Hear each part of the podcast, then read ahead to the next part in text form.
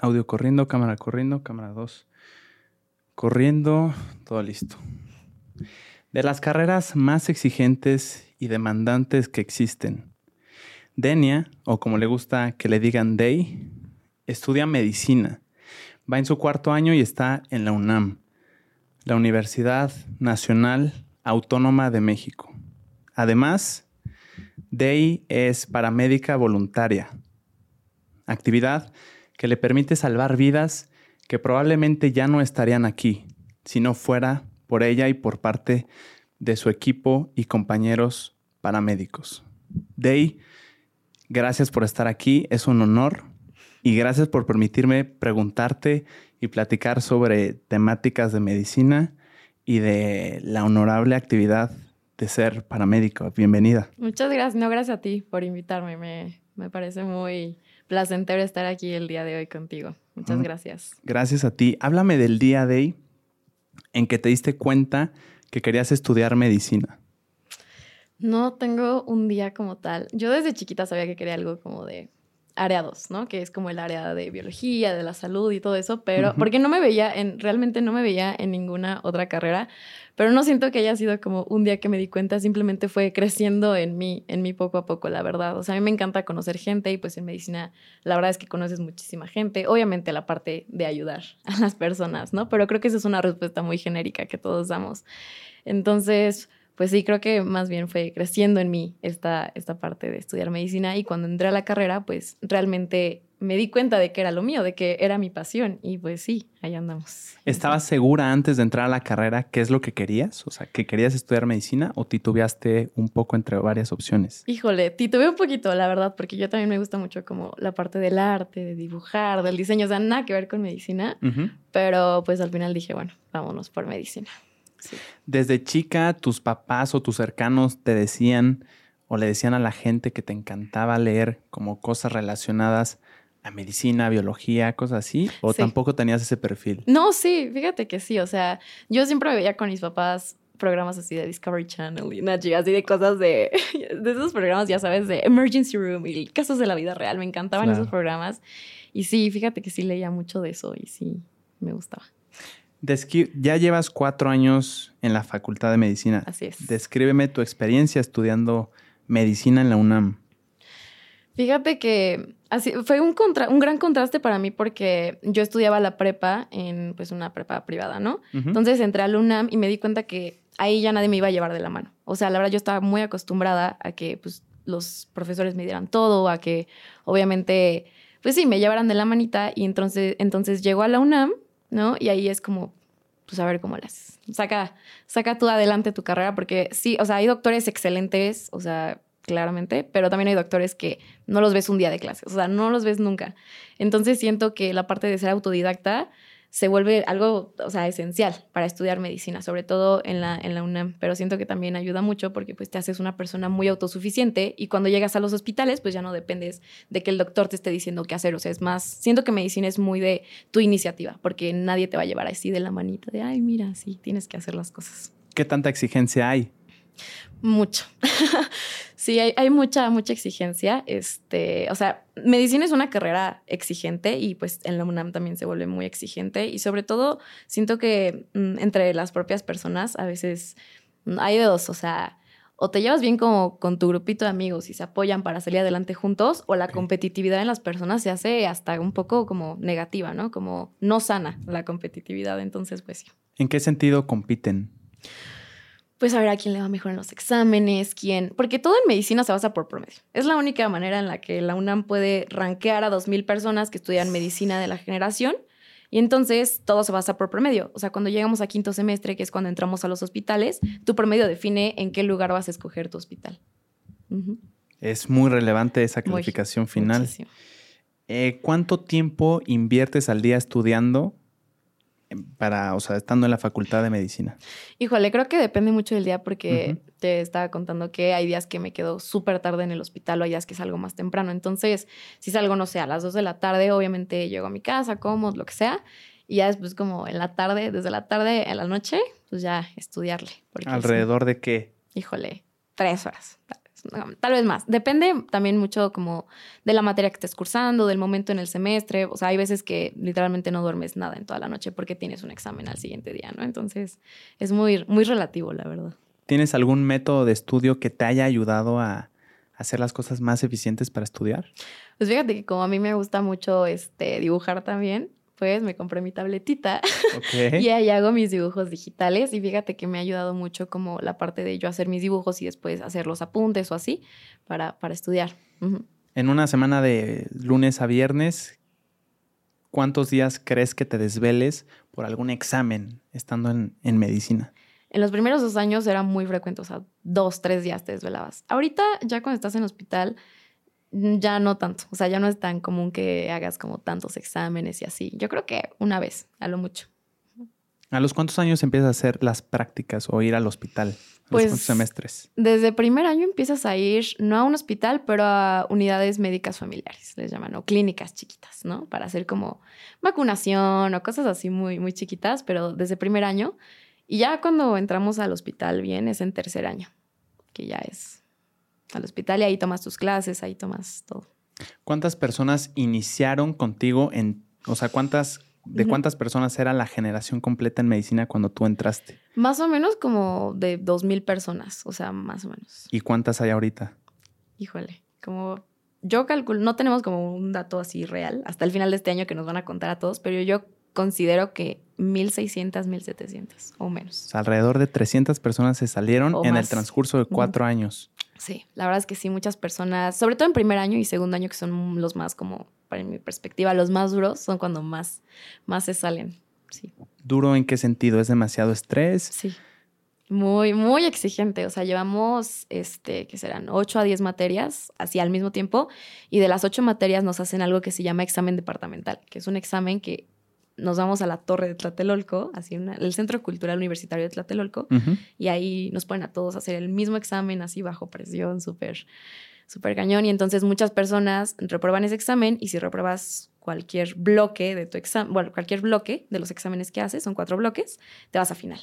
Y los finales son súper difíciles, o sea, son una cosa terrible.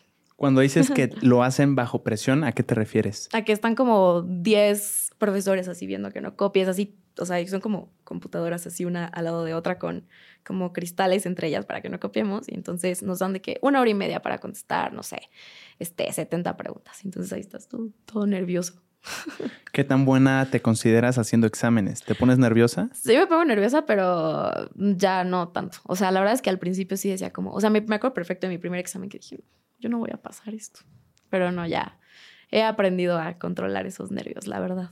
¿Lo pasaste el primero? Sí. sí, estudié mucho. Oye, ¿se puede tener vida social y estudiar medicina? Claro, yo creo que es uno de los temas más controversiales, así de que, ay, si estudias medicina ya nunca vas a poder salir, ya no vas a ver a tus amigos, a tu familia. No, claro. O sea, siento que al principio puede ser como complicado balancear como la carrera y toda tu demás vida, pero algo bien importante también es justamente llegar a ese punto de equilibrio en donde claramente estás estudiando medicina y pues le tienes que echar ganas porque pues vas a tener en juego una vida, pero no puedes dejar de lado tu propia salud mental, porque ¿cómo vas a ayudar a las demás personas si tú no tienes esa salud mental para hacerlo? Este, muchas personas se pierden en, o sea, tengo compañeros incluso hoy en día que 24/7 estudiar, estudiar, estudiar y no hacen nada más y yo digo, híjole, o sea, chance a ellos les funciona, pero a mí no me funciona. O sea, yo necesito salir con mi familia, con mis amigos para despejarme un poco, ¿no? Porque sí se vuelve bastante, bastante pesado. A largo plazo puede ser no tan viable, ¿no? No, no es viable. Sí te, sí te da en la salud mental, la verdad.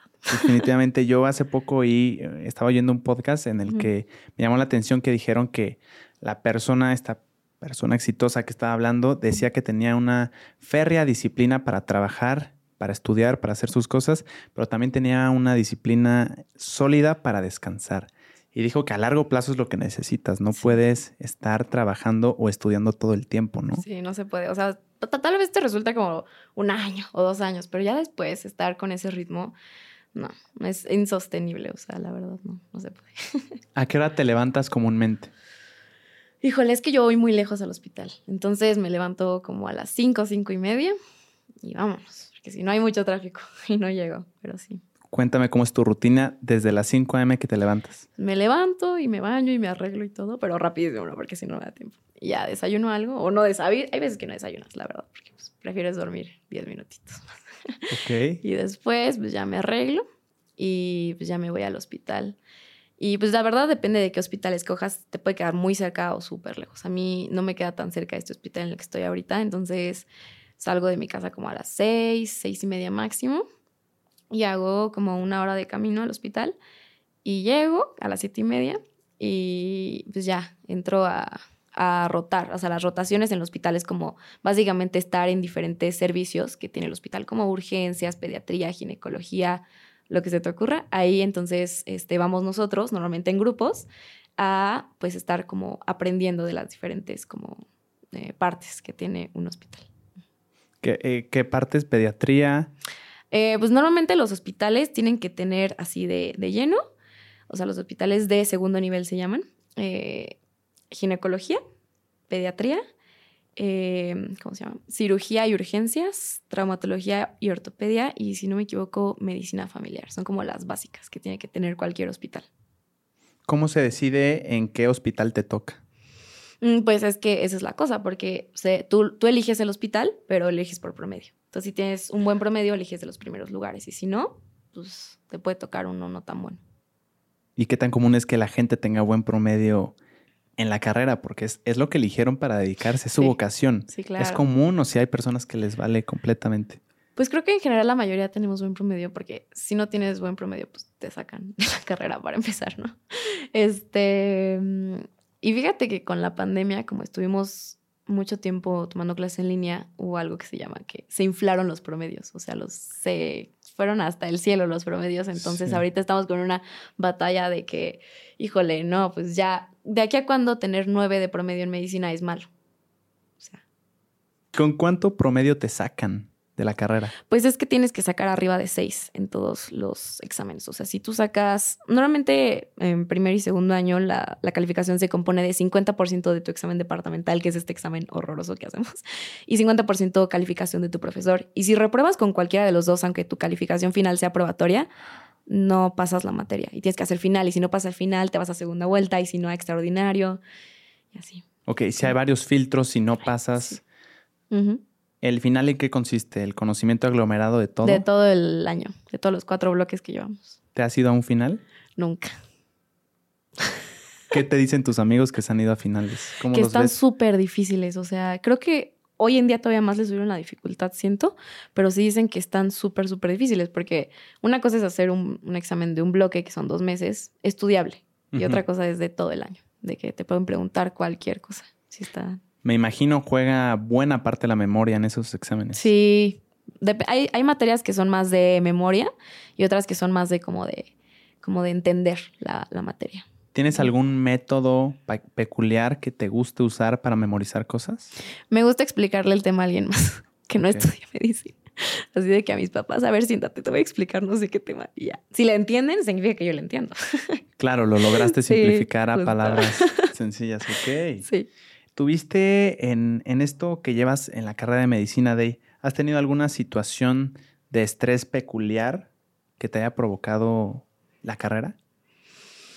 Pues sí. Hay, si- siento que tercer año fue mm, el más pesado para mí, en mi experiencia. O sea, llevábamos muchísimas materias en un hospital que es muy exigente. Entonces, pues sí llegó un punto en el que de verdad, yo, o sea, con mis amigas llorábamos diario. O sea, que no, no es posible que mm, tanta carga de trabajo, ¿sabes? Entonces fui a terapia.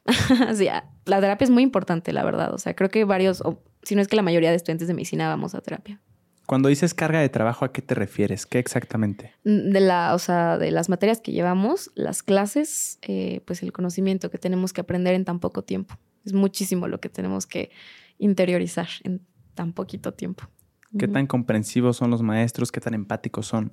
Es el problema. Porque la verdad es que la mayoría de nuestros doctores son pues de la vieja escuela. Entonces siempre nos dicen de que, ay, en mis tiempos, y en mis tiempos, y en mis tiempos. Y yo, pero ya cambió. O sea, ellos pues están, no sé cómo los trataban, la verdad, pero sí nos cuentan de que a nosotros no nos trataban eh, pues nada bien y nos maltrataban y no sé qué. Yo sí, pero pues ya las cosas cambiaron. O sea, ya no nos pueden traer así. Sí. ¿Cómo se ve una clase de la carrera de medicina? La que sea. En general. Pues para empezar de lleno, ya en tercer año estamos en el hospital. O sea, ya tomamos las, casi todos los hospitales eh, son hospitales escuela, o sea, lo que significa que nosotros como estudiantes de medicina tenemos que ir ahí. Y por lo tanto tienen salones de clases, entonces pues ya llega, depende mucho del doctor, o sea, hay eh, doctores que, bueno, este año me tocó que solo nos ponen a exponer casi a nosotros y eso está muy, muy difícil porque pues, se supone que tienes un doctor para que te enseñe, ¿no? Porque nosotros no sabemos acerca mucho pues, del tema, pero pues nos ponen a exponer. Y si no, pues la verdad es que ellos dan la clase. Pues, sí. ¿Cómo, em, en dónde prefieren los estudiantes hacer sus prácticas? ¿En, hospitales privados o públicos? En públicos, porque la verdad en México lo que predomina son hospitales públicos. Y pues eh, en los hospitales privados la cosa es que a ti como estudiante de medicina casi no te dejan hacer cosas, porque obviamente las mm. personas están pagando por su atención a la salud. Entonces, en los hospitales públicos... Eh, pues sí te dejan como este, aprender más y, te dan chance de hacer ciertos procedimientos o, por ejemplo, de entrar a cirugías y varias cosas así. Entonces, eh, siento que la mayoría prefiere eh, estar en hospitales públicos porque nos dan eh, más chance de practicar, pues ahora sí que todo lo, lo, que involucra los procedimientos y todo eso. Cuando es el primer procedimiento de un estudiante de medicina, ¿cuántas personas, doctores hay viendo, cuidando que todo esté bien? Siempre hay alguien cuidándote. O sea, siempre siento que siempre va a haber alguien. O sea, y también depende del procedimiento, porque hay procedimientos fáciles como poner una inyección, ¿no? Pues ahí ya nada más. Una vez que te enseñen y ya. O sea, no está tan difícil, la verdad. Pero pues hay otros procedimientos que ya están como más difícil. O sea, por ejemplo, si te metes a una cirugía y estás tú ahí con el cirujano, pues la verdad es que no te dejan hacer nada más que estar viendo o sosteniendo ahí de que para ver. Entonces, pues sí, pero siempre hay alguien cuidándonos. ¿Ya te tocó inyectar, Day? Sí, ya. ¿Cuál es la clave para que no duela? No, es que siento, mm, o sea, la aguja siempre va a doler, ya, o sea, para empezar. Y pues siento que depende del medicamento, también hay unos que duelen más o duelen menos, pero pues no hay, no hay, no hay clave.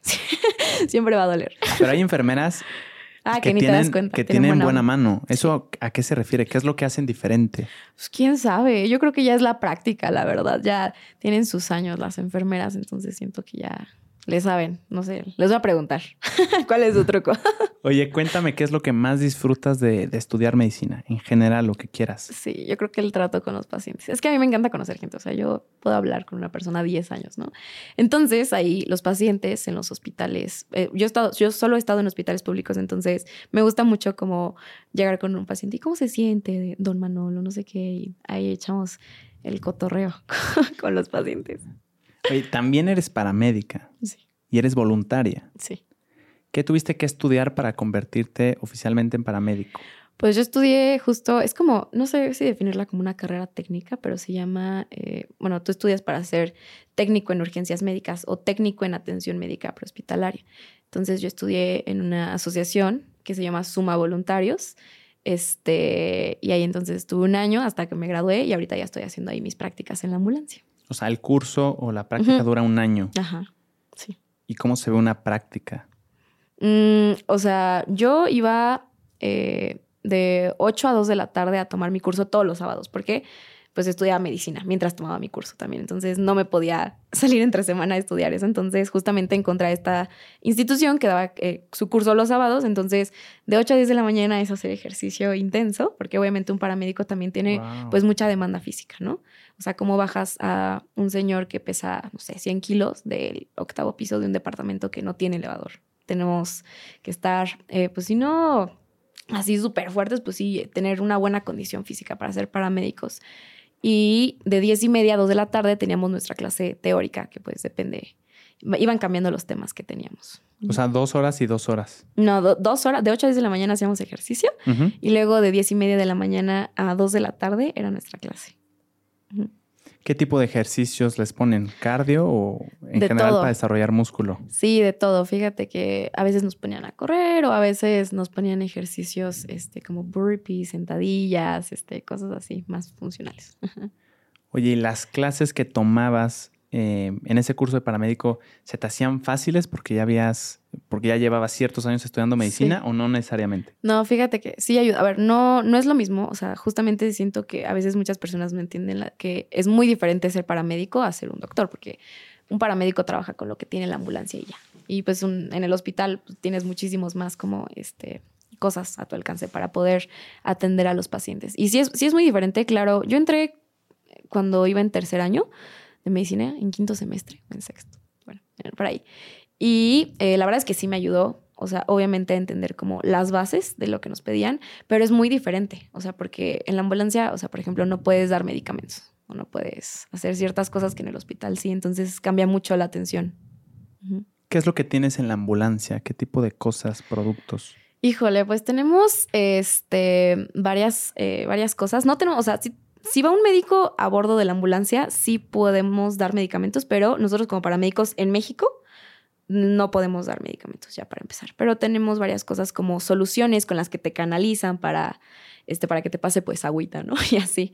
Este, tenemos algo muy importante que es el monitor, que es para ver como el trazo cardíaco o el electrocardiograma, pues, porque si un paciente cae en paro, pues ahí ya tenemos donde ver eso. Tenemos este, también material para inmovilizar a las personas. Esto quiere decir que pues, si normalmente atendemos este, cosas que involucran como un trauma al cuerpo, o sea, choques, caídas, este, atropellamientos, lo que sea. Entonces tenemos nosotros instrumentos para obviamente eh, inmovilizar a las personas, o sea, el collarín, que la tabla y pues las, las correas para amarrar a la persona por si lo necesita, cosas así. Este, también tenemos, pues digo, equipo para canalizar. Tenemos vendas, tenemos este, cosas para controlar hemorragias, que también es muy importante, cosas para la vía aérea, o sea, mascarillas, puntas nasales y obviamente el oxígeno para poder conectar este, y que le esté pasando oxígeno a las personas. ¿Cómo deciden a qué pacientes llevan en la ambulancia y a, qué, y a quiénes no? Esa es una gran pregunta. Y a veces es como, pues muy subjetivo, porque ya de lleno te llevas a un paciente que este, pues corre, o sea, que está, o sea, su vida corre peligro, te lo llevas, obviamente, en la ambulancia. Pero hay ciertos eh, casos en donde, obviamente, el paciente, o sea, no está totalmente bien, pero vale la pena llevártelo en la ambulancia y gastar una de las pocas ambulancias que hay en la Ciudad de México. Mm. ¿Y cómo juzgan eso? ¿Es criterio de los, del conjunto de, paramédicos? Sí, sí, no, o sea, nosotros vamos siempre con un, este, bueno, con un operador que es el que maneja la ambulancia, el operador es el que tiene que, pues su chamba básicamente es de que ver a qué hospital llevamos y así, ¿no?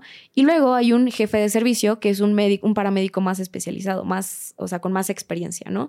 Y normalmente, eh, pues si la situación está complicada, él es el que decide si nos llevamos al paciente o, o que se vaya por sus propios medios. Y y si es el caso de que se haga por sus propios medios, ¿se lo dicen a la persona encargada? ¿Cuál es el protocolo? Sí, decimos como, oye, hay alguien que te lleve o, así, porque pues tu vida no, no corre peligro, ¿sabes? Y esta ambulancia puede ser de mucha utilidad para alguien más, porque no hay muchas ambulancias en la Ciudad de México. ¿Cuántas ambulancias hay aproximadamente rondando? ¿Se sabe el dato? Ajá, o sea, en la Ciudad de México somos aproximadamente 9, 10 millones de personas, ¿no? Y se supone que debe de haber una ambulancia, o sea, bueno, dicen que debe haber una ambulancia por cada 100 mil habitantes. Y en la Ciudad de México me parece que, así, hoy en día hay como aproximadamente 20 ambulancias nada más. A ver, pero el cálculo se supone que el ideal deberían de ser 100. Sí, sí. Y hay 20, creo. Tal vez un poquito más. A ver, de, 100 por cada... ¿Mande? No, sí, 100, 100, 100. Sí. Y. Y hay 20. Hay 20 ambulancias públicas, o sea, que no cobran por, por los servicios, incluyendo la nuestra, ¿no? Em, y pues sí, hay, una escasez muy, muy fuerte de ambulancias, la verdad. Eh, sobre todo porque hace poco la Cruz Roja como que eh, entró en bancarrota. Entonces quitaron sus ambulancias y se quedaron muy poquitas, la verdad. Y digo, siempre hay ambulancias privadas, pero pues, pues te cobran, la verdad. ¿La Cruz Roja es la única institución con ambulancias públicas? No, también está Protección Civil, está el ERUM em, y creo que ya. ¿No cobran nada por llevarte? No, nada. Y privadas, pues ya es cuando se equipara más la cantidad. Habrá muchísimas, supongo. Sí, hay más. La verdad no, no tengo el dato de cuántas ambulancias privadas hay, pero pues, o sea, en México la mayoría de las personas no tienen como la capacidad de pagar una ambulancia. Es costoso, tengo entendido. Sí. ¿Sabes cuánto más o menos cuesta? Sí, puede ir más o menos, o sea, depende de la ambulancia, de si va un médico a bordo, de si varias cosas, pero va entre 3 mil a 10 mil pesos. Y luego están, bueno, hay algo que se le llama las ambulancias patito. No sé si has escuchado que son ambulancias que no están como certificadas como tal, que llegan a querer como obviamente acaparar a los pacientes para que les paguen, pero son ambulancias justamente como dice su nombre patito, que no están certificadas ni pues nada. O sea, corre tu vida riesgo, sin duda alguna. Sí, digo, ahorita ya, ya no está tanto este, este, este problema porque justamente en año, el año pasado, más o menos en agosto, empezaron como con una reforma nueva de que la, todas las ambulancias se tenían que recertificar y entonces ya todas las ambulancias que están como justamente avaladas tienen eh, una plaquita, bueno, sus placas empiezan con la letra AM de ambulancia. Y dicen como, tiene ciertos criterios que una ambulancia tiene que tener, pero dice ambulancia, tiene el logo de la institución de donde labora, tiene eh, las placas que tienen que empezar con la, eh, las letras AM y así varias cosas. Ya han ido sacando poco a poco a las ambulancias que no. o sea, uno de los factores para ver si la ambulancia que me está llevando es certificada es que su placa empiece por AM. Sí. Bien. Ok. ¿Por qué decidiste ser paramédica? Híjole, esa es una gran pregunta también. Fíjate que desde chiquita igual yo siempre he sido como súper así de que la adrenalina y así que me traigan así, ¿no? Eh, y igual ya con mis papás programas así de que rescate y que los paramédicos y no sé qué. Yo decía, wow, me encanta eso. Y en algún momento pensé como estudiarlo, pero pues dije, bueno, medicina de cierta manera está como más completo. Y yo pensé que ya no iba a poder estudiar para ser paramédico nunca. Y me encuentro con esa institución y que pues, me meto y ya, me encanta, me encanta. De esos programas que veías, ¿de qué te llamaba exactamente la atención? Pues que se metían ahí por los pacientes, hacía lugares ahí medio raros y que los sacaban, y o sea, pacientes así súper mal, ¿no? Así, y que los sacaban adelante, pues es, es, muy padre porque cuando vas en la ambulancia y te llaman, te llama un paciente, ¿no? y llegas, pues obviamente esa persona está en su momento como más vulnerable, ¿no? Ante ti. Y siento que una parte también que involucra como paramédico es la calidez humana. O sea, porque sí puedes ser excelente paramédico y te puedes saber así todo el libro de pieza a cabeza, pero siento que algo que tiene que tener también un paramédico es la calidez humana con la que trata a sus pacientes, porque claramente la mayoría de esos pacientes están asustados, tienen miedo, también los familiares, o sea, no solo, casi siempre lidias también con los familiares, o sea, en el sentido de que están ahí eh, gritándote que te lo lleves o llorando inconsolablemente. Entonces, tú tienes que tener un temple bien fuerte y además como esa calidez para no decirle, tu familiar se está muriendo. Hay pacientes que seguro llegan en una situación crítica. ¿Cómo mantienes la calma tú como paramédica para que puedas pensar en frío y objetivamente? Sí, pues claro, obviamente primero es la experiencia, pero eh, siento que es algo que aprendí a lo largo de mi año como en formación.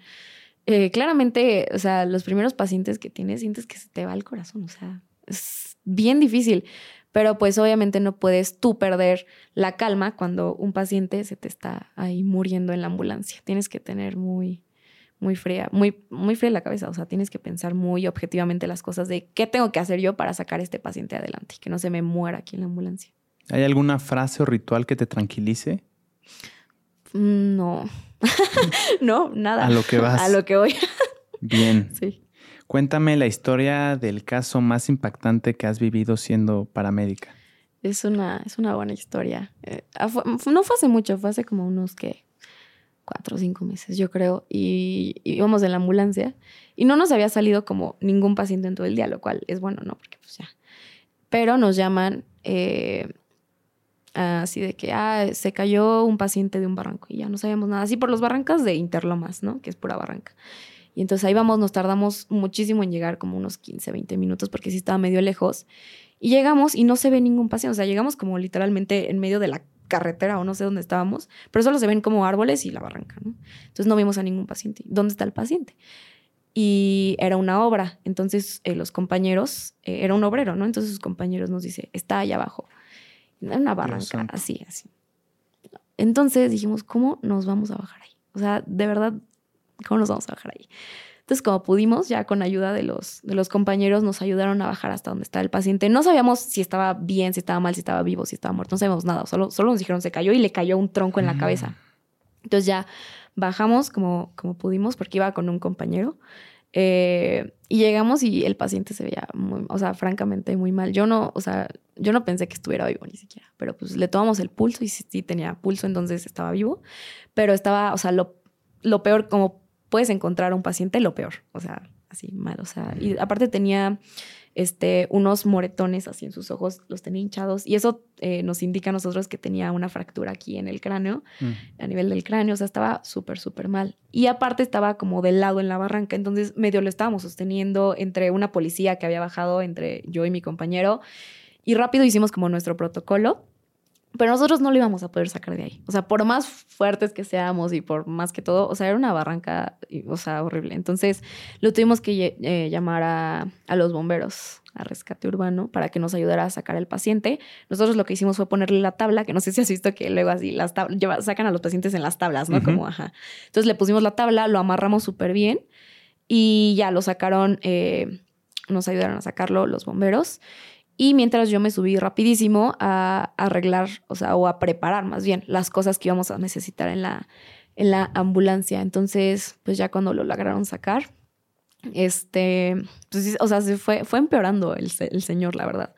Entonces ya nada más lo subimos a la ambulancia y le pusimos oxígeno, hacía todo lo que daba. Y ya medio recobró la conciencia, pero como que no, no bien, pues. Y ya este, buscamos como el hospital a donde llevarlo eh, nos dijeron que un hospital público, entonces buscamos al hospital más cercano y ya afortunadamente no, pues, este, pues alcanzó a llegar al hospital y todo.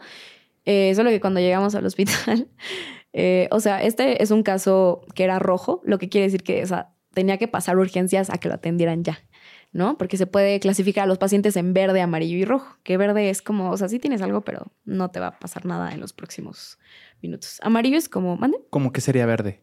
¿Qué sería verde? No sé, una fractura de muñeca. Ok. Así. Luego amarillo es como de que si tienes algo que si no se atiende pronto puedes eh, peligrar la vida, pero, pero, o sea, no se va a morir inmediatamente. Y rojo es claramente que la vida está en peligro ya. Y este señor era un claro caso de rojo. Claro. Y lo pusieron en amarillo. es broma. Sí, no. Entonces nos tuvimos que quedar con él ahí esperando a que lo pasaran.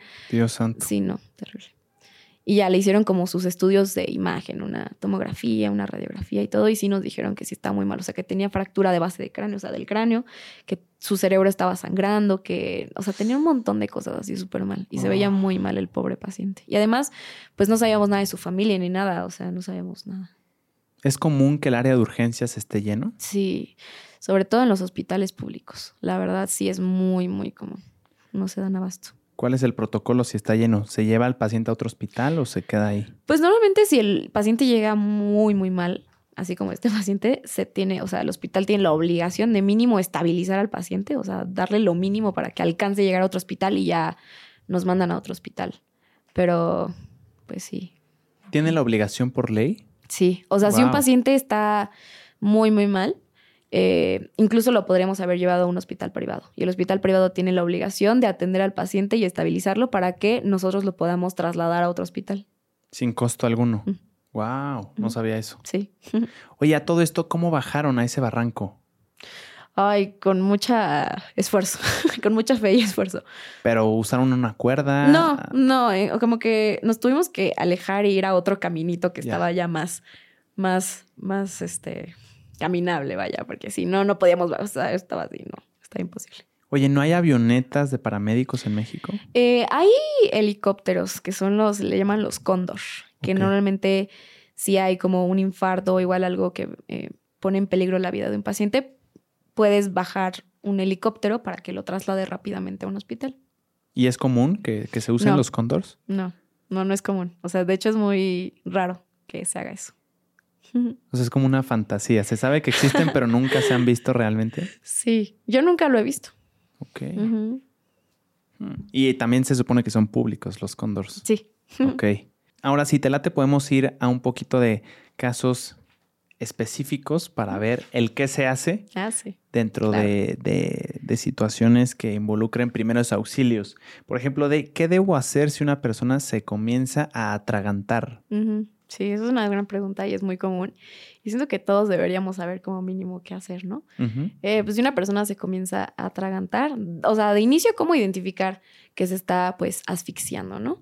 Este, si la persona está hablando, si está diciendo me estoy ahogando, no se está ahogando. Porque pues por donde pasa el aire se le llama la tráquea y ahí es como un tubito. Entonces, si hay algo obstruyendo la tráquea, no, ni siquiera va a salir sonido de, de tu pulmón, pues, digámoslo así. No, no va a salir aire, no va a salir ningún sonido, ¿no? Entonces, si una persona dice, me, está me estoy atragantando, o si empieza como a, este, este, ¿cómo se llama? Si empieza como a hacer sonidos o algo así, tú puedes decir, bueno, no se está atragantando porque está pasando aire, pero le tienes que decir tose, o sea, tose, ¿no?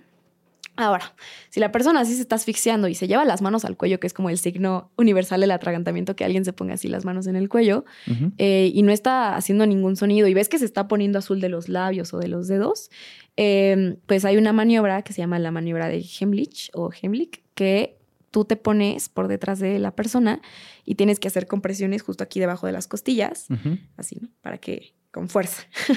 Para ¿Con las dos manos juntas? Ajá, no, tienes que poner así tu mano, una en puño, aquí, y con la otra haces fuerza, así como si fuera una J. Ok. Para intentar expulsar el, objeto de, la vía aérea de la persona, porque pues sí, es, es algo grave. La asfixia es como una de las causas más comunes por las que una persona entra en paro cardíaco. Si está emitiendo sonidos o hablando y dice que se está asfixiando, entonces, ¿qué está pasando? Pues que se le pudo haber atorado algo, pero no está obstruyendo completamente su vía aérea por donde pasa pues el aire, ¿no? El oxígeno. Entonces tú le tienes que decir, tose, tose, intenta sacarlo. Este, ahora, una obstrucción parcial, o sea, algo como eso donde está pasando todavía aire, se puede hacer una obstrucción completa si el objeto o la comida con la que se está atragantando baja más porque se, va haciendo más estrecho. Entonces, este, ahí sí, pues ya, si la persona deja de, hablar o de toser o de cualquier cosa, pues ya ahí haces la maniobra. Muy bien. ¿Qué debo hacer si alguien se empieza a convulsionar? Sí, también es como, fíjate. Este, pues de lleno hay muchos mitos, así de que si alguien se convulsiona, ponle la cartera en la boca o ponle algo en la boca. No, o sea, para empezar, no le puedes poner nada en la boca porque alguien que se convulsiona eh, normalmente tiene como mucha fuerza en la boca. Entonces, si arranca un pedazo de la cartera y se lo traga, se va, a empezar a asfixiar. Claro. Entonces, lo que hay que hacer es dejar que, o sea, quitar. Eh, normalmente, pues las personas se caen, ¿no? Al piso. Entonces, quitar lo que, con lo que se pueda golpear eh, alrededor y también quitarle como cosas con las que se pueda llegar a lastimar, como pulseras o collares que le puedan llegar a como aquí lastimar en el cuello, ¿no? Pero eh, dejarlo, o sea, y nada más tomar el tiempo de la convulsión es muy importante. Para nosotros como paramédicos cuando llegamos, ¿cuánto tiempo se convulsionó? O sea, no es lo mismo de que 30 segundos, o sea, lleva 10 minutos convulsionándose. ¿Es posible que lleve 10 minutos convulsionándose? Sí, hay algo que se le llama estatus epilépticos, que es cuando una persona este, lleva más de cinco convulsiones en 10 minutos sin que recupere la conciencia entre dichas convulsiones. Y esa es una urgencia, esa es una urgencia médica. ¿Por qué una persona se convulsiona? Pues puede haber muchas razones. O sea, lo más común, bueno, no es que sea lo más común, pero puede tener epilepsia, ¿no? Que es como una enfermedad en donde obviamente las, las personas convulsionan. O puede convulsionar eh, porque se dio un golpe en la cabeza. O porque no tiene hipoglucemia, o sea, que no tiene suficiente este, azúcar en la sangre para que su, cerebro se, este, se alimente, ¿no? O pues sí, hay varias causas, la verdad.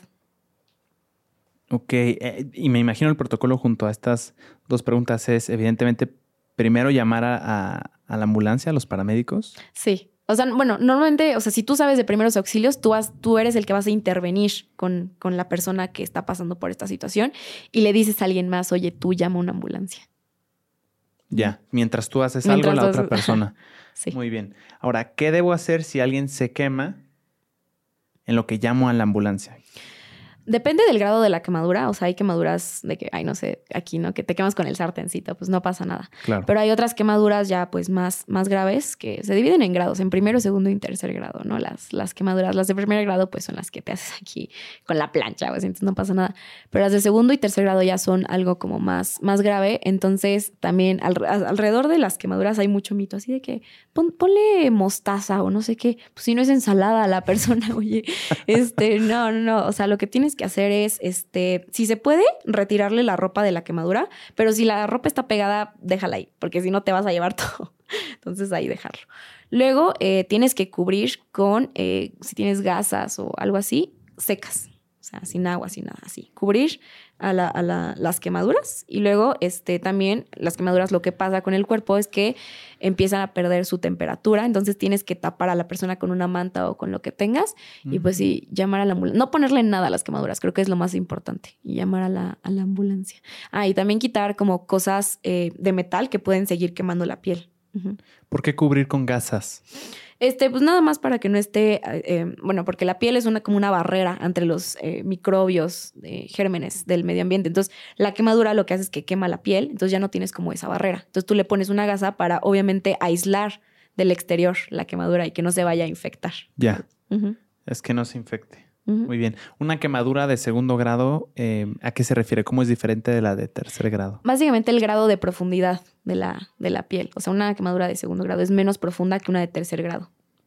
¿Y tú te das cuenta como paramédico a la simple vista o hay algún instrumento de medición para... No, es más por, por, pues, pues, sí, por experiencia de, ah, esta es una quemadura de segundo grado, de tercer grado.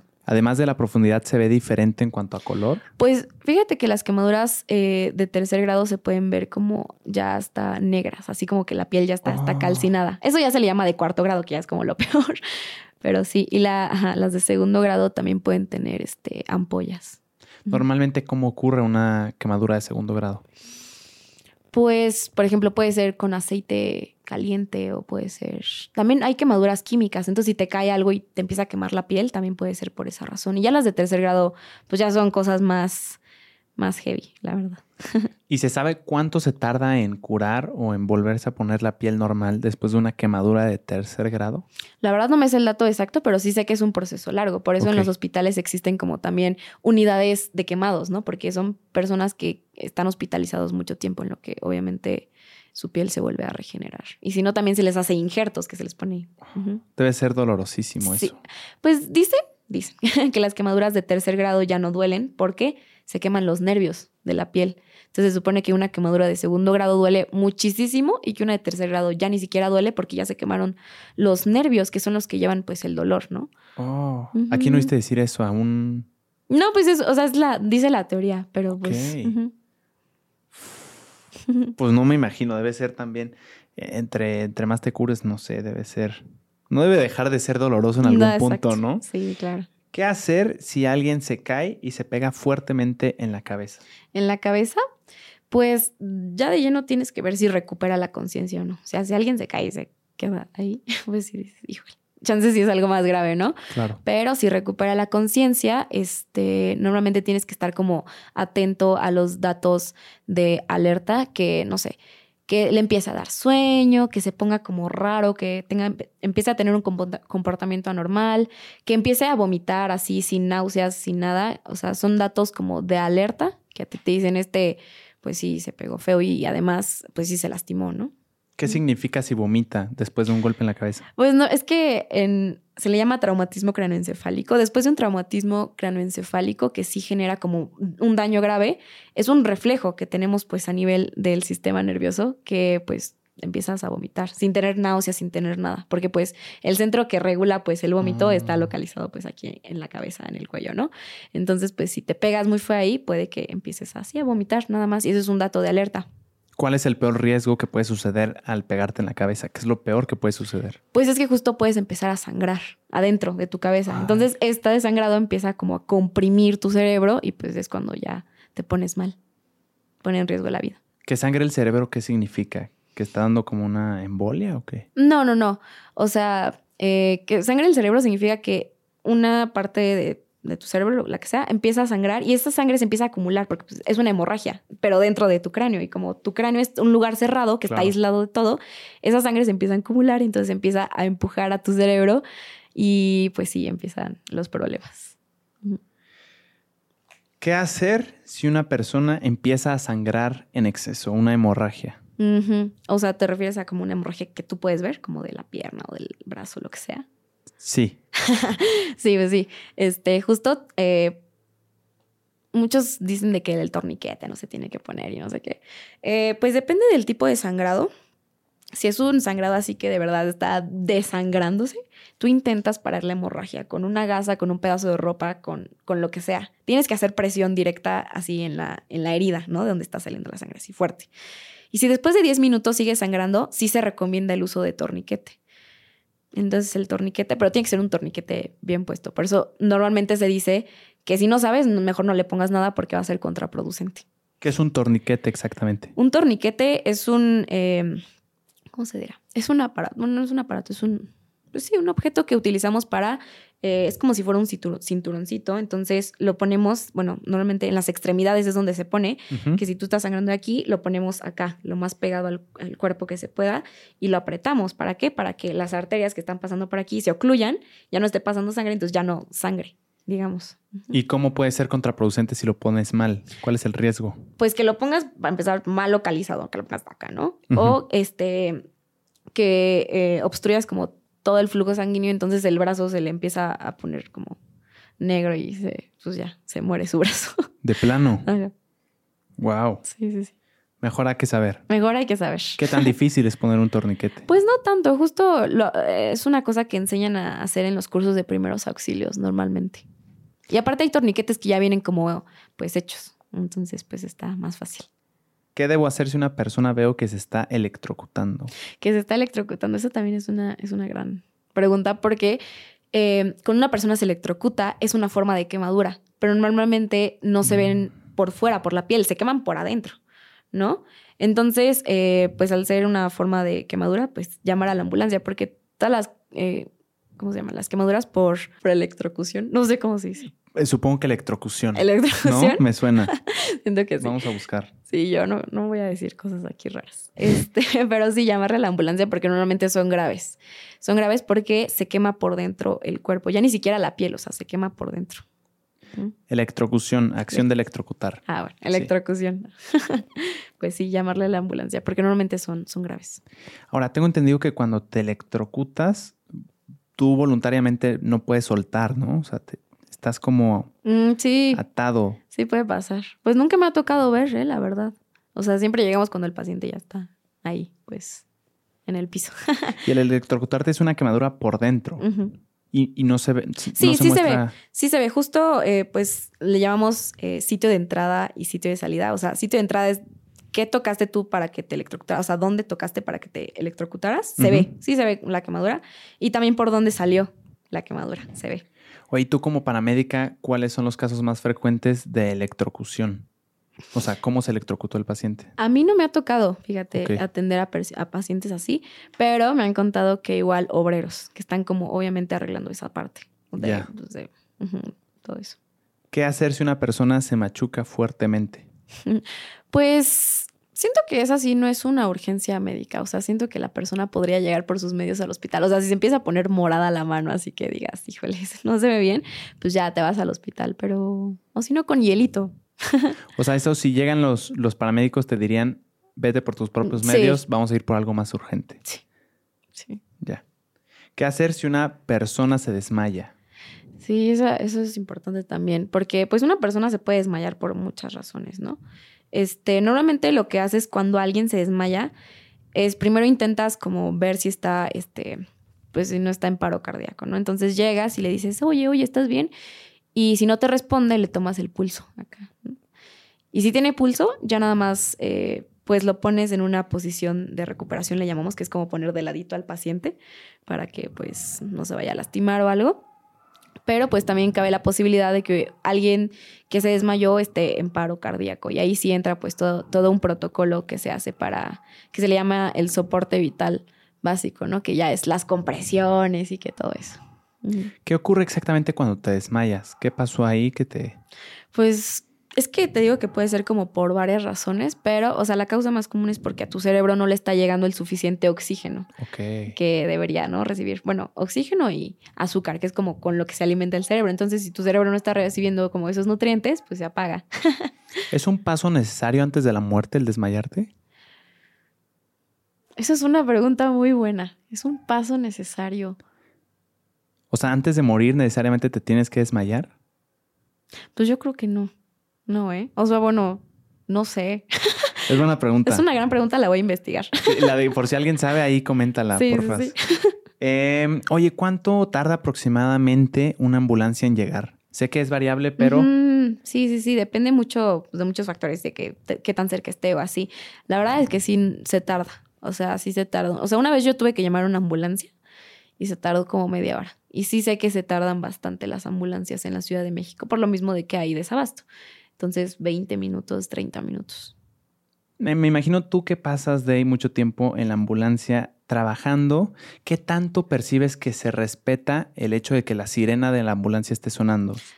Mínimo en la institución en donde yo estoy sí se respeta mucho, porque sí sé que luego dicen de que, ay, solo quiere pasar rápido por el tráfico, pero no, o sea, solo se usa mínimo en la ambulancia en la que yo estoy para cuando vamos por el paciente o cuando vamos al hospital. Pero me refiero a los coches, ¿qué tanto sí se lo toman Ah. en serio y se mueven? No, sí, sí, ¿Sí? ¿eh? Sí, sí, la verdad que sí se, sí se mueven. Y si no se mueven, ahí tenemos un megáfono para, coche rojo, por favor, muévase. Ah, de verdad. Sí, Pero en lo general yo también percibo que hay buena cultura sí, para moverte en caso de urgencia, sí, ¿no? hasta eso sí. Sí, sí, se ve padre porque se van moviendo todos los coches así. Los pasamos. Oye, ¿qué te has sentido en riesgo tú como paramédica en la ambulancia al ir a altas velocidades o pasarte ciertos saltos? Sí se siente feo, no voy a mentir, yo no sabía que se sentía así porque sí iba muy rápido la ambulancia. Sí, sí, sí. Entonces, sí. tenemos cinturón, sí nos tenemos que poner un cinturón hasta para atender al paciente, pero hay veces que nos tenemos que parar para alcanzar algo, para mover algo, para algo del paciente. Entonces, ahí sí nos tenemos que parar, pero pues normalmente nos cuidamos entre compañeros porque vamos más de uno en la ambulancia. Entonces, nos agarramos o, o así. Sí, sí, sí. ¿Te ha tocado chocar estando en la ambulancia? No, nunca. ¿Cuál sería el protocolo? ¿Te lo han enseñado? No, fíjate que no. O sea, no, es algo que no se nos... Nunca he visto que una ambulancia choque y a mí nunca me ha tocado chocar, pero pues yo creo que depende del paciente que lleves también, ¿no? O sea, si no corre eh, peligro la vida del paciente, yo creo que igual puedes llamar a otra ambulancia, pero si sí corre peligro la vida, pues ya, te vas con el paciente. Sí, claro. Sí. Oye, ¿cuál ha sido, Day, el momento más satisfactorio que has vivido siendo paramédica? Satisfactorio. Yo creo que cuando, en general, cuando lo- los familiares te dan gracias y de muchísimas gracias por cuidar de, de, pues de mi familiar, ¿no? De, la, de mi persona conocida, porque pues sí, sí se sienten muy agradecidos. Sí, porque sí es un, es un evento en donde se vive miedo, se viven muchas cosas feas. Entonces, pues sí te lo agradecen. Entonces se siente bonito. ¿Tienes algún, alguno en particular que te haya hecho sentir muy orgullosa de tu trabajo? Mm, pues una señora que iba en moto y chocó y igual perdió la conciencia, ya la subimos a la ambulancia y todo y llegó toda su familia y toda su familia así de no, muchas gracias y yo, "Ay, no hay de qué. toda su familia así súper lindos. Se logró salvar. Sí, sí, sí. Oye, eh, eh, hablando hoy con un amigo acerca de que íbamos a platicar, que iba a platicar con una paramédica, me hizo esta pregunta y le quiero A dar ver. sus créditos. A ver. ¿Qué tan común es que confundan a los bebés en un hospital? Que confundan a los bebés en un hospital. Sé que suena ridícula, pero ha habido casos esporádicos en los que sucede. Pues yo ya roté por pediatría, que es pues donde tienen los bebés, ¿no? Así en la unidad neonatal, que es cuando ya nacieron los bebitos, pues ahí los ponen. Pero fíjate que es más trabajo de las enfermeras, eso, el estar moviendo a los bebés o el estarlos bañando, cargando todo eso. Ok. Pero la verdad los tienen muy bien identificados porque les ponen su pulserita que dice obviamente sus datos, todo. Hasta el nombre de la mamá le ponen para que no haya ese tipo de confusiones. Entonces no creo que sea tan común. Y luego tengo entendido se lo llevan luego, luego, ¿no? Que, que da a luz la mamá. Sí, pues, o sea, no- también entré como, ya he entrado a varias cesáreas y partos. Sí. Eh, sí, sí, se, sí dejan que em, lo conozca, o sea, se lo ponen ahí cerquita y después se lo llevan. Pero sí, se- sí se lo llevan. ¿Por qué se lo llevan tan rápido? Pues básicamente para que la mamá termine de, pues de dar a luz, porque también está la placenta de la que tiene. Yo aquí súper explícito. Este, pues la mamá tiene que obviamente también terminar de dar a luz a todo eso. Y si está en Ah. cesárea, pues tienen que terminar de, pues de operarla, ¿no? De cerrarla y todo eso. Entonces se llevan al bebé. Mientras tanto, y también, Mm. pues para hacerle ahí varios procedimientos que se le hacen a los recién nacidos. Ujú. Ok, ¿que- ¿te sabes algún procedimiento que se le haga particularmente? Pues se le tiene que hacer algo que se le llama tamiz neonatal, que es, a- que es para detectar enfermedades con las que el bebé pueda nacer. Entonces le tienen que hacer eso, tienen que ponerle este, vacunas que se ponen al nacimiento, tienen que calentarlo porque los bebés no se pueden calentar por sí solos, los bebés recién nacidos. Entonces tienen que evitar que caiga en hipotermia y varias cositas que ahí se le hacen a los bebés. Oye, ¿en qué consiste el procedimiento, sabes, del tamiz neonatal? Eh, el tamiz neonatal básicamente se le toma una muestra de sangre al, al piecito del bebé y se lo pone en una hoja, en una hojita, ahí le ponen su- sus gotitas de sangre y eso se manda al laboratorio para que identifique posibles enfermedades con las que el bebé pueda nacer y que puedan poner en riesgo su vida. ¿Qué tipo de enfermedades detecta este sistema? ¿Crónicas, nada más? Eh, detecta enfer- unas, enf- unas enfermedades que se llaman enfermedades congénitas, metabólicas, que eh, consisten en no sé, que el bebé no, no tenga cierta enzima que procesa eh, un azúcar que está presente en la leche materna. Entonces, si el bebé toma leche materna y no se le detecta, puede causarle pues un, riesgo. El bebé cuando recién nace y se lo llevan, ¿está muy expenso a infectarse o está muy vulnerable él su sistema inmunológico? Sí, porque nacemos con un sistema inmunológico pues muy básico, digámoslo así. Y a lo largo de nuestra niñez vamos desarrollando lo que se le llama el sistema inmune adaptativo, que es pues ya el que va a combatir las cosas más, más duras, ¿no? Entonces, pero un bebé nace con un sistema inmune muy, no débil, pero muy eh, básico, digámoslo. En la niñez, ¿cómo se fortalece el sistema inmunológico? pues en contacto con, la vida, también con las vacunas. Es muy importante la, pues la vacunación también por eso en la, en la niñez. Y, pero sí, se va desarrollando poco a poco mientras vas haciendo tu vida. ¿Es cierto que la vacuna es, es o sea, te inyectan una pequeña dosis de, esa enfermedad? Hay, hay vacunas que se le llaman que son las vacunas con virus atenuados, que básicamente sí, o sea, te mm. inyectan virus como eh, de la enfermedad que previene, pero debilitados, digámoslo. ¿Y qué es lo que hace tu sistema? ¿Lo reconoce? Ajá, entonces lo que hace tu sistema inmune es que lo reconoce para que en futuras ocasiones, cuando si te llegas a enfermar de eso, ya tu sistema inmune pueda reaccionar más rápido y decir, o sea, eliminar la enfermedad, básicamente. O sea, tu sistema dice esto ya lo conozco, ya sé cómo reaccionar. Sé qué hacer, exacto. Y en este tipo de, vacunas te sientes mal porque te inyectaron una, una bacteria. Sí. ok. Ah, muy bien. Está interesante. Creí que era un mito ese, fíjate. No, no, no. Ese sí es real. Pasemos, si te late, de ahí a la sección de preguntas rápidas. Sí, sí, Es una sección inaugurada recientemente, no tiene mucho. Eres la segunda persona ah, a la que se la hago y me gustó. Me gustó la primera vez. Vamos a ver. Day, tú que eres paramédica y estás estudiando medicina, ¿qué mito oyes con frecuencia y que es una completa tontería? Del ámbito médico, este... Ay, ya sé cuáles, los de que les robamos el líquido de su rodilla. Y yo no. Así hay personas que eh, este, tienen artritis, entonces se les hace procedimientos en la rodilla, pero a veces no se los quieren hacer porque dicen que los médicos les robamos el líquido de la rodilla. O que también los termómetros, cuando estaba más la pandemia, los termómetros infrarrojos que eh, nos ponían, ¿no? Para detectar nuestra temperatura, que emitía radiación, que producía cáncer y enfermedades. Y que las antenas 5G también producen cáncer. Cosas, así, que se hacen como virales. ¿Por qué pensarían eso de, líquido de las rodillas? No sé, porque piensan que es muy caro y que lo vendemos. ¿E, ¿Y es caro? La verdad no sé. Nunca o A lo que quiero ir es para que una persona, un doctor lo usaría a su favor. No sé. ¿Tiene sentido? No. Ok. Muy bien. Háblame del día en que decidiste ser paramédica. Mm, sí. Pues básicamente yo vi el curso y dije, me voy a meter. Este, o sea, a ver, yo ya estudiaba medicina y ya había tenido contacto con los pacientes y me gustaba mucho. O sea, siento que una de las cosas que más me gusta de medicina, pues es obviamente la parte de ayudar a la gente y de, y de conocer personas. Y además a mí me encanta como que, te digo, como que la adrenalina. Este, y siempre había querido ser paramédico. Entonces, este, pues vi el curso, dije, bueno, son los sábados, puedo entrar sin problema, de aquí soy. Y me metí. ¿Esta adrenalina la extrapolas a otro tipo de cosas como montañas rusas, sí?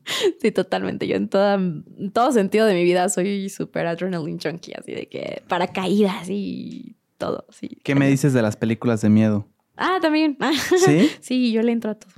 sí, sí, sí. ¿Te has lanzado de ¿Cómo se llama este? ¿Como una especie de caída libre? Sí, sí, dos veces ya. ¿Cómo se dice eso? Eh, ¿Paracaidismo o cómo? Sí, es paracaidismo, ¿no?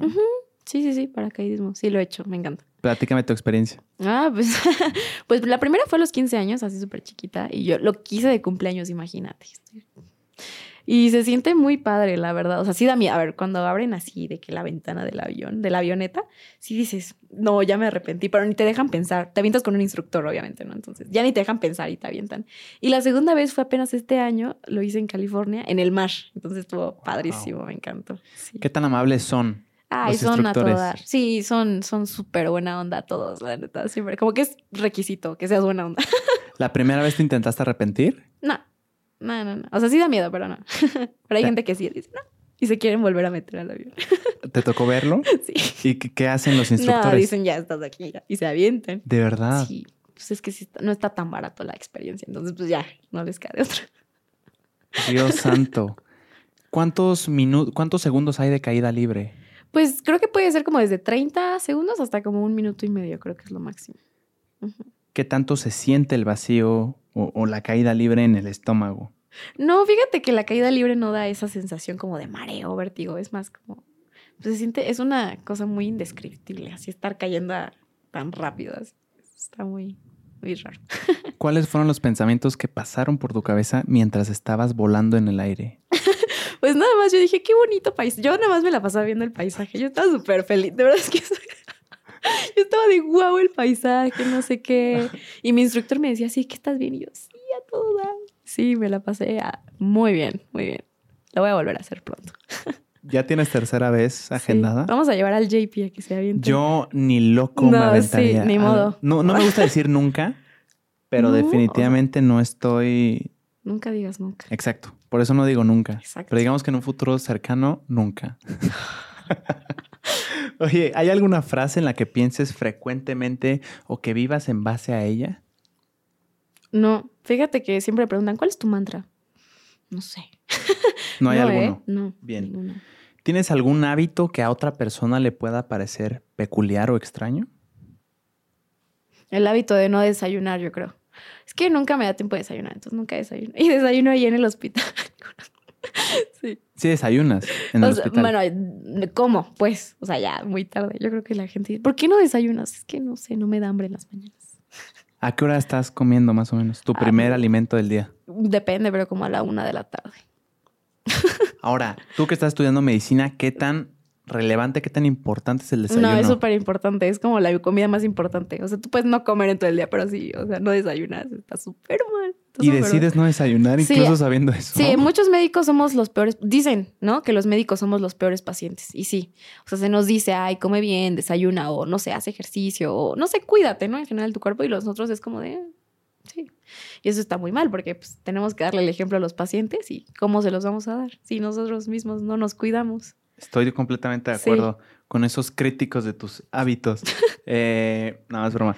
¿Cuál es una de las mejores, cuál es una de las mejores o más valiosas inversiones que has hecho? Puede ser de tiempo, de energía, de dinero. Inversión, mm, yo creo que de mi tiempo en la carrera, porque muchos piensan que estudiar medicina solo es pues estudiar medicina y no, o sea, nadie te lo dice, pero ah, tip de vida, los que vayan a estudiar medicina o cualquier cosa, tienes que hacer currículum.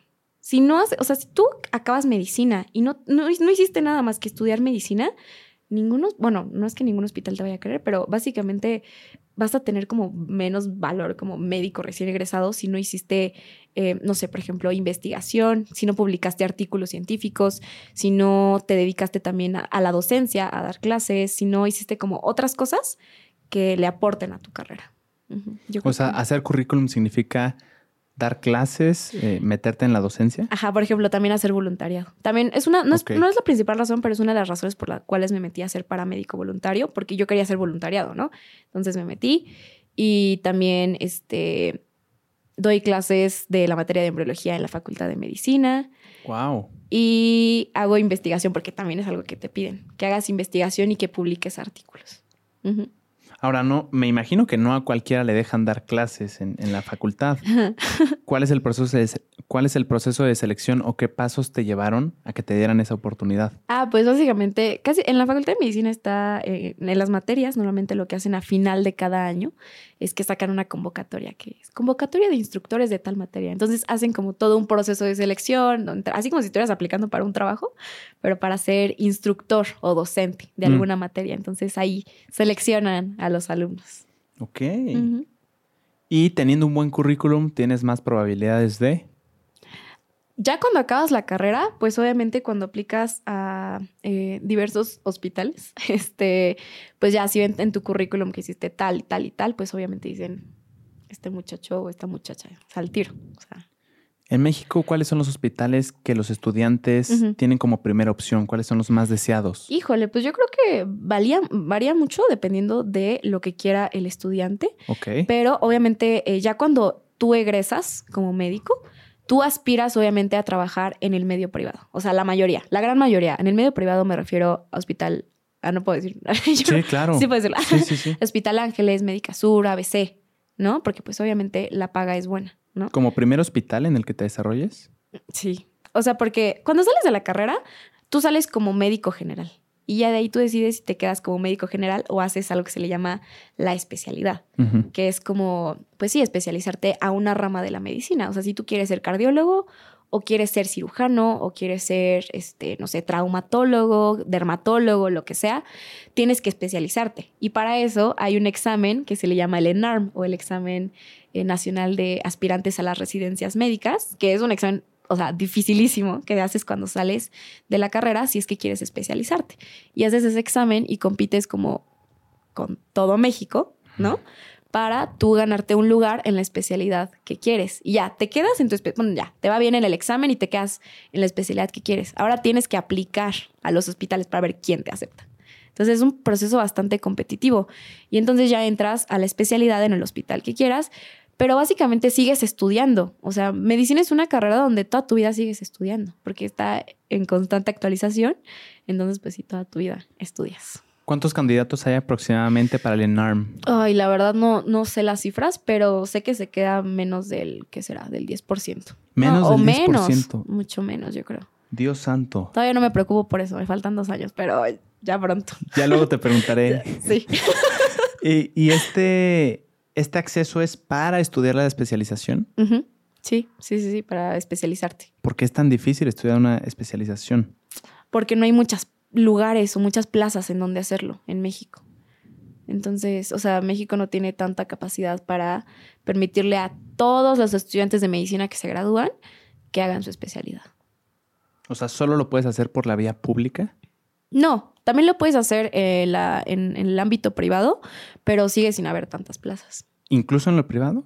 sí, de hecho hay mucho menos plazas mm. en lo privado para hacer tu especialidad. O sea, hay muchísimos más hospitales públicos en México que privados. Me llama la atención eso. Voy a indagar un poco más en el tema. ¿Cuánto dura aproximadamente una especialización? ¿O depende de...? Sí, no, la mayoría, o sea, dura cuatro años, así como lo más básico pero después te puedes subespecializar. Ah, Entonces, ajá. O sea, por ejemplo, ahí les voy a contar, yo quiero estudiar, o sea, hasta ahorita, cirugía cardiotorácica pediátrica, o sea, operar corazones de bebés. Y esa especialidad en México te tardas en hacerla nueve o once años, nueve a once años, más o menos. Entonces, después de tus seis años de la carrera de medicina, tienes que echarte otros, pues dependiendo de lo que quieras, pues yo me tengo que echar, por ejemplo, otros diez años.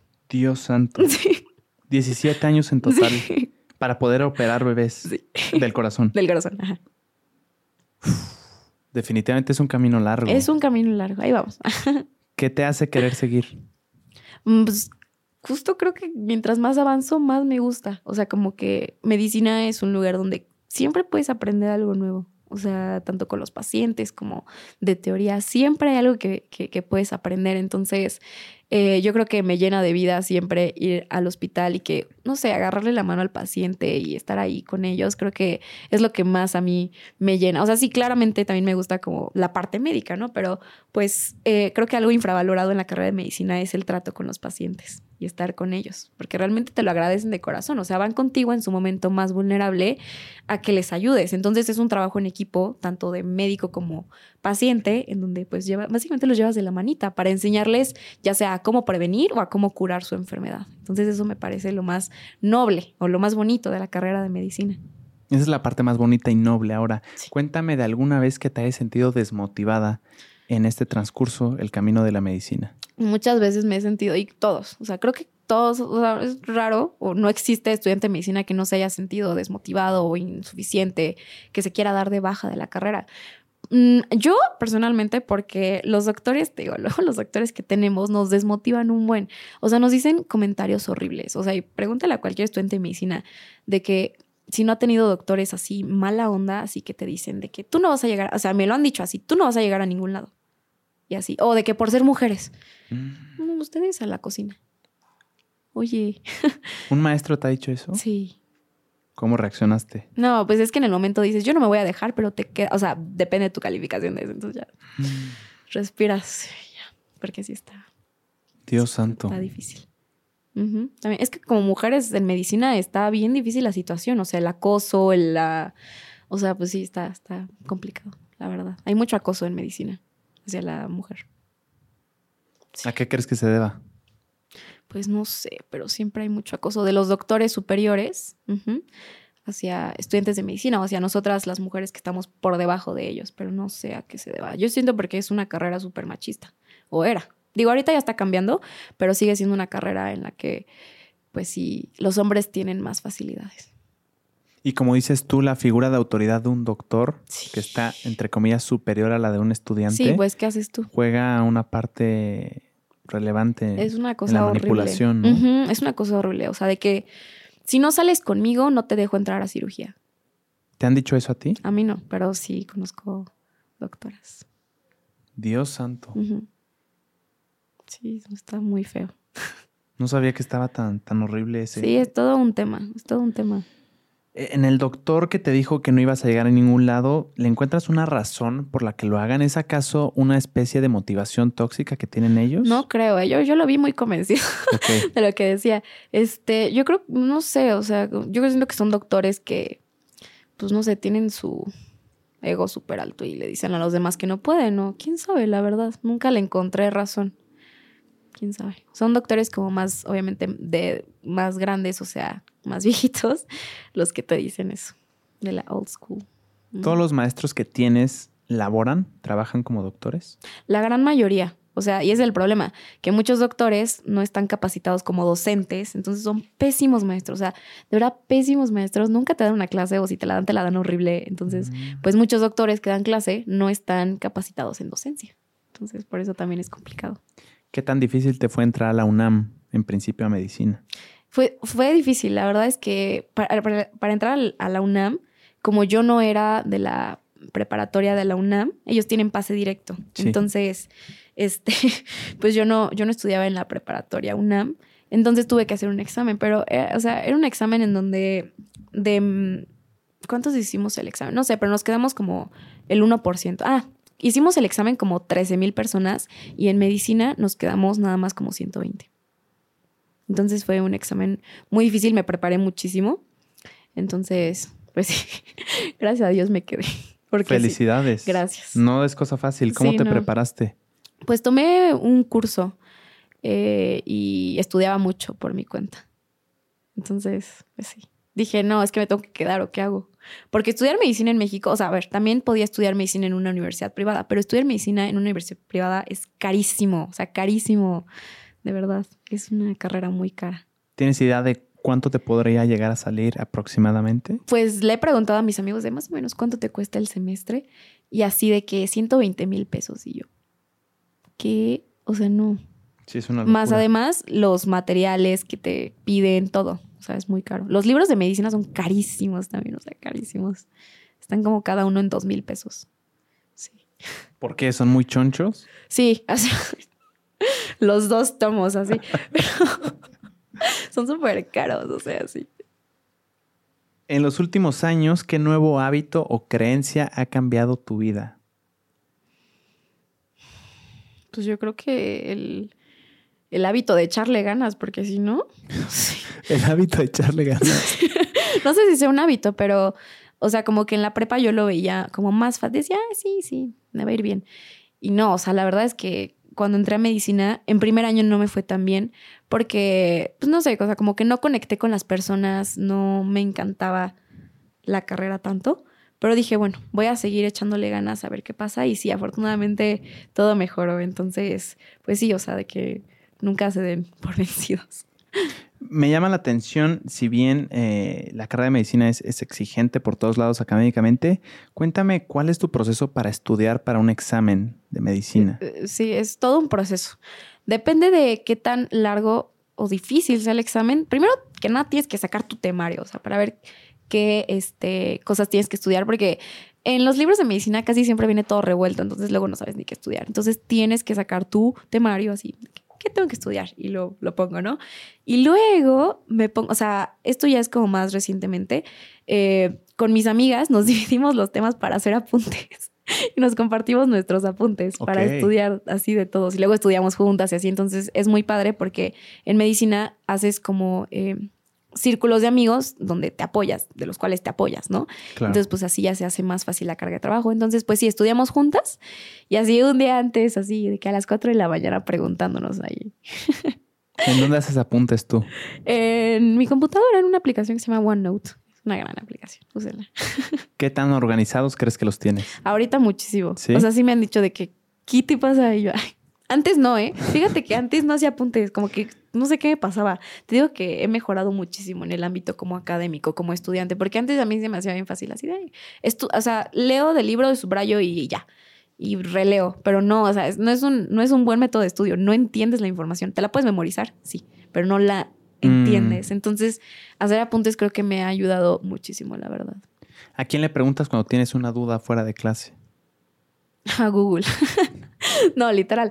Este, porque bueno, nadie de mi familia es médico, entonces no le puedo preguntar a mi familia. Entonces, y los doctores nunca te contestan, los doctores son los menos disponibles de la vida. Entonces, pues ahí, o a mis amigos, a ver si ellos saben. o en los libros. ¿Qué te dice tu familia acerca de cómo te ve tu rutina siendo paramédica, estudiando medicina al mismo tiempo? Fíjate que al principio me decían de que bájale, bájale, te vas a morir. Y ya ahorita me ven que llevo muy bien como el equilibrio entre mi vida profesional y pues todo lo demás, ¿no? Entonces, pues sí, me dicen que está muy bien, que haga lo que me gusta y que además, este, pues me doy tiempo, ¿no? Para mí.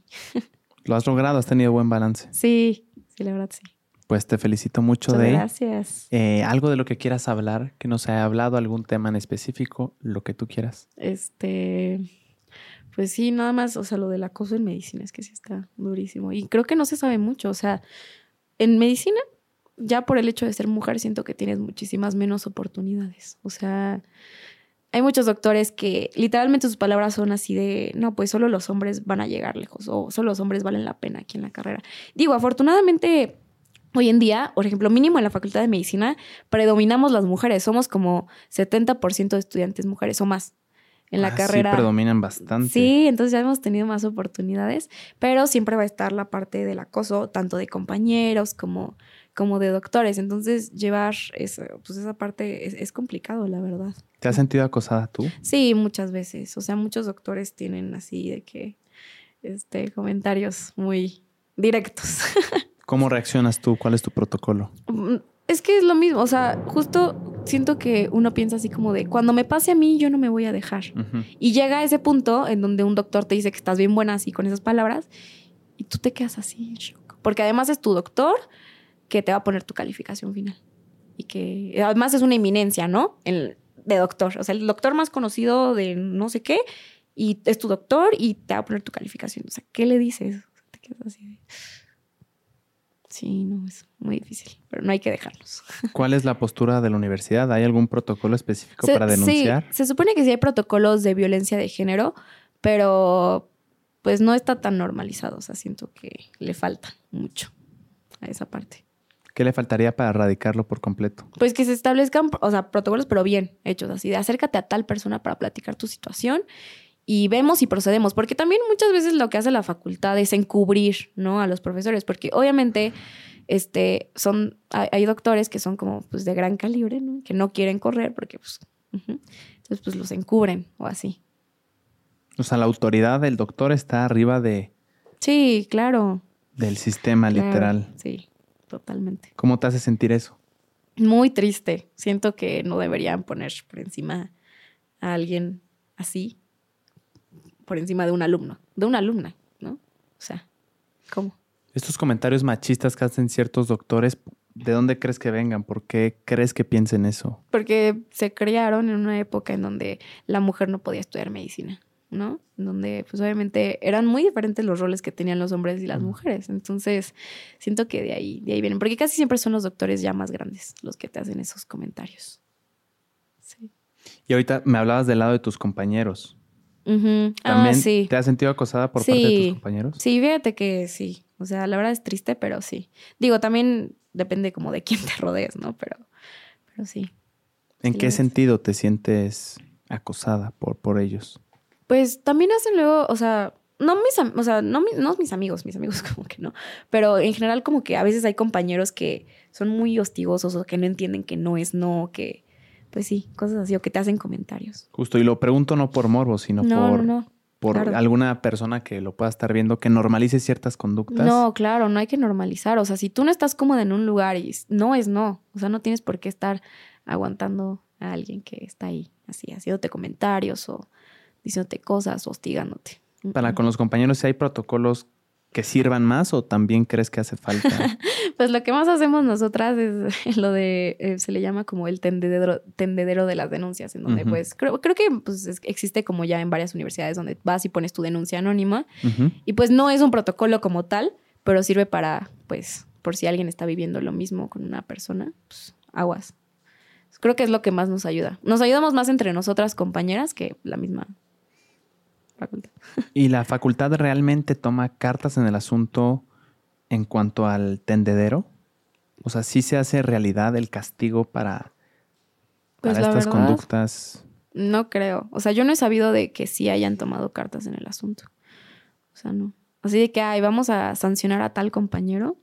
Creo que no, a menos que tú metas una denuncia directa, pero no. es difícil. sí. Qué horror. Sí, qué horror. ¿Algo más de lo que quieras hablar o quieres profundizar más?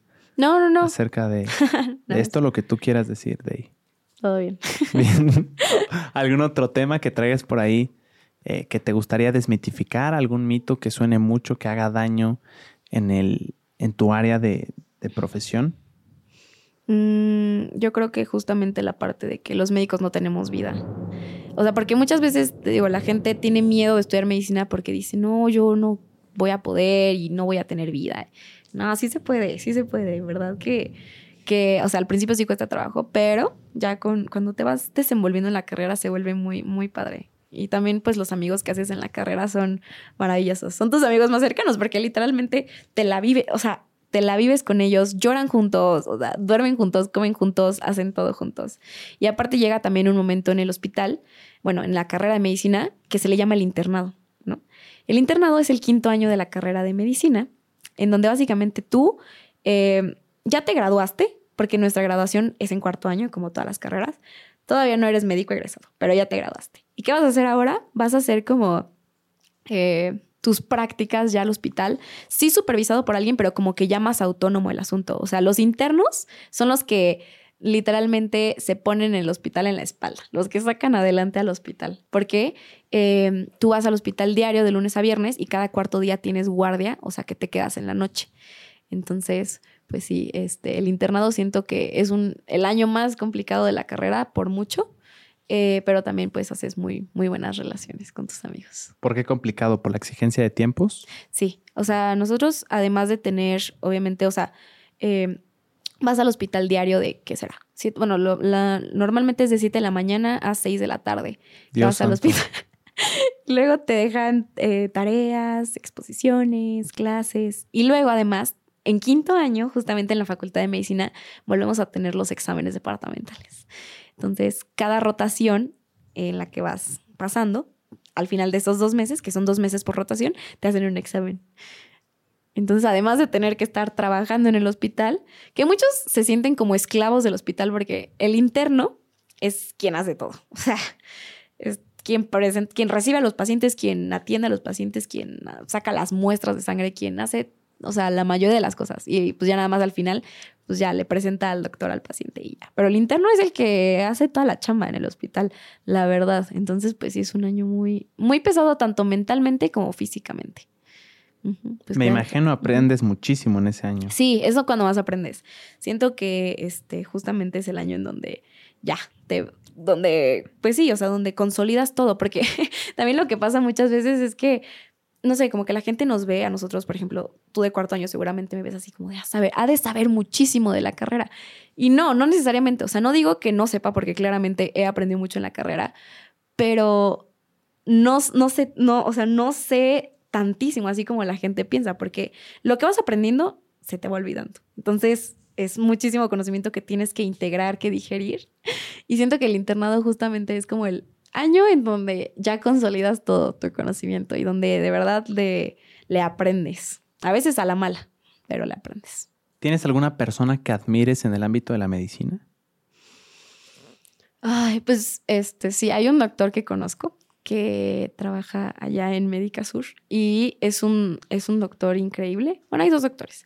Porque, o sea, lo que admiro de estos dos doctores, uno es oncólogo y otro es este, ¿cómo se llama? Otro es este, urólogo. Y lo que más admiro es su calidez humana. Entonces, eh, por ejemplo, el oncólogo, si me permites compartir una experiencia aquí personal. Yo saludos al doctor Jerónimo. Eh, mi papá, eh, lamentablemente, le diagnosticaron cáncer hace como dos años. Y fuimos con ese doctor, ¿no? Porque era súper bueno. Y lo que más admiro es cómo llevó el, pues el caso de mi papá de una manera tan humana. O sea, porque hay muchos doctores que justo se les olvida que son que son pacientes con los que están tratando, ¿no? Y lo tratan como si fuera un cliente, ¿no? Como si fuera un objeto más, ¿no? Del, pues, del que va a ganar dinero. Eh, y eso está súper mal. Y entonces este doctor, este, pues sí, la calidez humana con la que trata a sus pacientes, que obviamente, a ver, los oncólogos son los que atienden el cáncer, ¿no? Entonces, pues son pacientes complicados en el sentido emocional, ¿no? También como en el sentido familiar, que pues obviamente el cáncer es una enfermedad horrorosa entonces, este, como médico oncólogo tienes que tener pues mucha, mucho temple y mucha también como calidez con tus pacientes. Entonces, pues yo creo que eh, respondiendo a tu pregunta de a quién admiro, pues en general a esos doctores que no se les olvida que antes de ser médicos son seres humanos. ¿Por qué crees que haya doctores que ponen como prioridad el dinero antes de la calidez humana? Pues por falta de vocación, yo creo. Muchos entran a la carrera pensando así de, ay, medicina, voy a ganar bien, ¿no? No sé qué. O sea, y puede que sí, pero no debería ser la razón por la cual estás estudiando medicina. Entonces, muchos, muchos doctores yo he visto así de que tratan muy mal a sus pacientes, así como si fueran, pues sí, un objeto o algo así. Hablabas de la relación que haces con tus compañeros porque viven lo mismo. No me imagino la conexión que llegan a tener y los amigos que se vuelven porque han vivido en el mismo contexto, han llorado juntos, las situaciones negativas, las celebraciones, deben de ser de las pocas carreras que realmente haces familia, ¿no? Sí, literalmente las considero, o sea, bueno, más a mis amigas, las considero mi familia, también a mis amigos. Este, yo creo que las mejores relaciones que haces en la carrera son aquellas que se alegran por tus logros, porque como te digo, es una mm. carrera muy competida, o sea, muy hay mucha toxicidad a veces entre los compañeros, pero creo que los amigos que se alegran por cuando te va bien en algo o así son lo, mejor que te puede pasar. Son quienes literalmente si tú te caes te van a levantar ellos y cuando ellos se caigan tú los vas a levantar. Porque muchas veces pues sí se pone difícil. A veces tienes que lidiar con cosas fuera de la carrera que dices, híjole, o sea, ya no quiero, ¿no?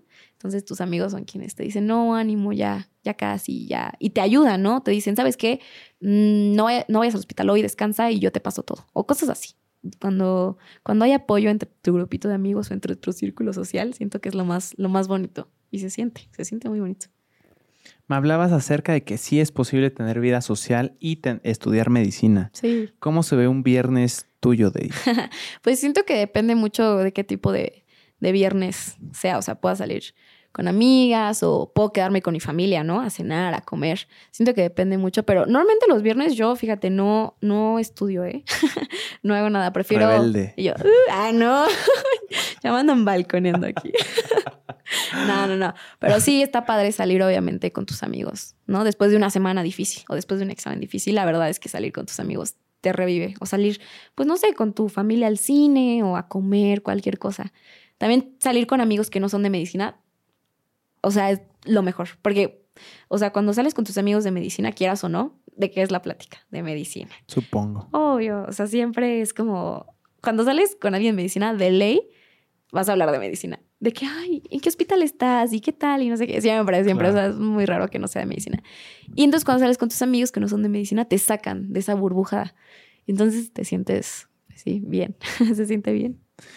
¿Qué tanto se lee en la carrera de medicina? Ay, muchísimo. Yo creo que es lo que más hacemos. O sea, si no te gusta leer, no, no la armas. Son, son libros enormes que tienes que echarte. Así de que muchas, muchas páginas. Con un resumen no la armas. Sí, sí, sí. Te digo que yo hago apuntes, resúmenes, pero para entender el tema sí tienes que leer el libro. O sea, sí no hay de que, ay, voy a leer este, no sé qué. No, no, no. Sí tienes que leer los libros a fuerzas. O sea, no conozco a un solo estudiante de medicina que lo lea libros. ¿Cuánto tiempo destinas al día para leer? Pues yo creo que es lo más. No, yo creo que mitad y mitad de lo que. O sea, mitad leo, mitad hago apuntes o así. Pero depende de qué tan extenso sea el tema también, porque hay temas larguísimos, así que 50 páginas y tú. Híjole. Pero son páginas así enormes. Sí, y la letra chiquitita. Sí, así, Arial 5. Oye, entonces como una hora y media prox. Sí. o si no es que más. Dios santo. ¿Lees otra cosa además de libros de medicina por gusto? Intento leer, pero, o sea, sinceramente hay veces que no da tiempo. Sí, intento leer mis libritos ahí, ahí los tengo, pero a veces no da tiempo. Pero es un buen hábito la lectura. Es que eh, también entre tantas actividades que uno hace, luego ya no te da tiempo de hacer todo. O sea, a mí me gustaría hacer muchísimas más cosas, o sea, como, no sé, ir al gimnasio más consistentemente, hacer ejercicio, no sé, este, la lectura, no sé, entre otras cosas. O sea, por ejemplo, también dibujar, ¿no? Porque a mí me encanta el arte, entonces dedicar más tiempo a eso, pero entre tantas cosas que haces, a veces ya no, no te da tiempo de hacer todo tienes que dejar ir algunas. Claro. Pues te agradezco muchísimo, Day. Nos extendimos un poquito más, lo cual me fascinó. Eh, no, no, me ha encantado la plática. Te, agradezco la clase que me veniste a dar. Fue muy informativa y seguro alguna otra persona se va a llevar algo realmente interesante y nutritivo. Sí, ojalá así sea. Muchísimas gracias por este espacio. Igual cuando quieras se puede, se puede armar, podemos armar una segunda parte. Claro. Seguro habrá temas en los que no profundizamos lo suficiente. Si tú tienes una pregunta, por favor ponla aquí en los comentarios de abajo y en el próximo, en la parte 2, la, resolveremos sin duda alguna. Claro. De te agradezco muchísimo y me gustaría preguntarte en dónde te podemos encontrar en redes sociales y si tienes algún tipo de curso o algo que, en, en, el que una persona que le haya interesado la conversación pueda saber incluso más. Sí, bueno, en Instagram y en TikTok estoy como Day con Y guion bajo ese entonces ahí me pueden encontrar. Y si no, también tenemos un curso, ahí aquí, promoción. Por favor. tenemos un curso de introducción a medicina que justo eh, está dirigido a aquellas personas que quieren estudiar medicina, pero no saben si es lo suyo o no quieren entrar en blanco a la carrera. Entonces, mis amigas y yo hicimos justamente este curso para que sea un espacio para esas personas. Entonces, pues si quieren saber más acerca de la carrera y aprender un poquito de lo que es estudiar medicina, con gusto los recibimos en nuestro curso que abrimos cada dos meses. ¿De qué va este curso exactamente? ¿Qué es lo que, se, qué es lo que pueden esperar? Pues justamente tenemos eh, una materia, bueno, tenemos cinco materias. Eh, una de ellas es la de orientación vocacional, donde justo platicamos mm. acerca de que, eh, pues, en qué consiste estudiar medicina, ¿no? O sea, todo lo que conlleva la carrera de medicina, porque muchas veces, o por ejemplo, a mí pasó que yo entré en blanco a la carrera. Entonces, pues sí, es un lugar para que aprendan qué esperar de la carrera, cómo estudiar, todo eso. Y además impartimos como las cuatro, las cuatro materias básicas con las que eh, se ven en primer año de la carrera. Entonces, mm. es como para que no entren en blanco, que entren ahí picudillos a la carrera. Me parece una excelente idea, porque también no es una carrera eh, fácil en inversión de lo que sea, de energía, de tiempo, incluso de dinero, de materiales. Entonces, si puedes estar seguro de que, o te puedes acercar mínimo a esa seguridad de querer estudiar eso, me parece brillante la idea y qué bueno que, se animaron tú y tus amigas a realizarlo. Sí, ahí andamos, que ojalá se animen. ¿Cómo podemos eh, acceder a ese curso? O sea, por redes sociales. Sí, está en mi Instagram, siempre está en mi Instagram. Y si no, es también eh, cursointromed.mx ahí en Instagram también. Perfecto. ¿Virtual, presencial? Es virtual, para que se mete gente de otros países también, por si no están escuchando de otros países. Puede ser alguien de Jalisco. Sí, sí, sí, Bien. de donde sea. Perfecto. Sí. Súper. Pues te agradezco mucho, Day. Gracias a ti que viste y oíste este episodio. Bye.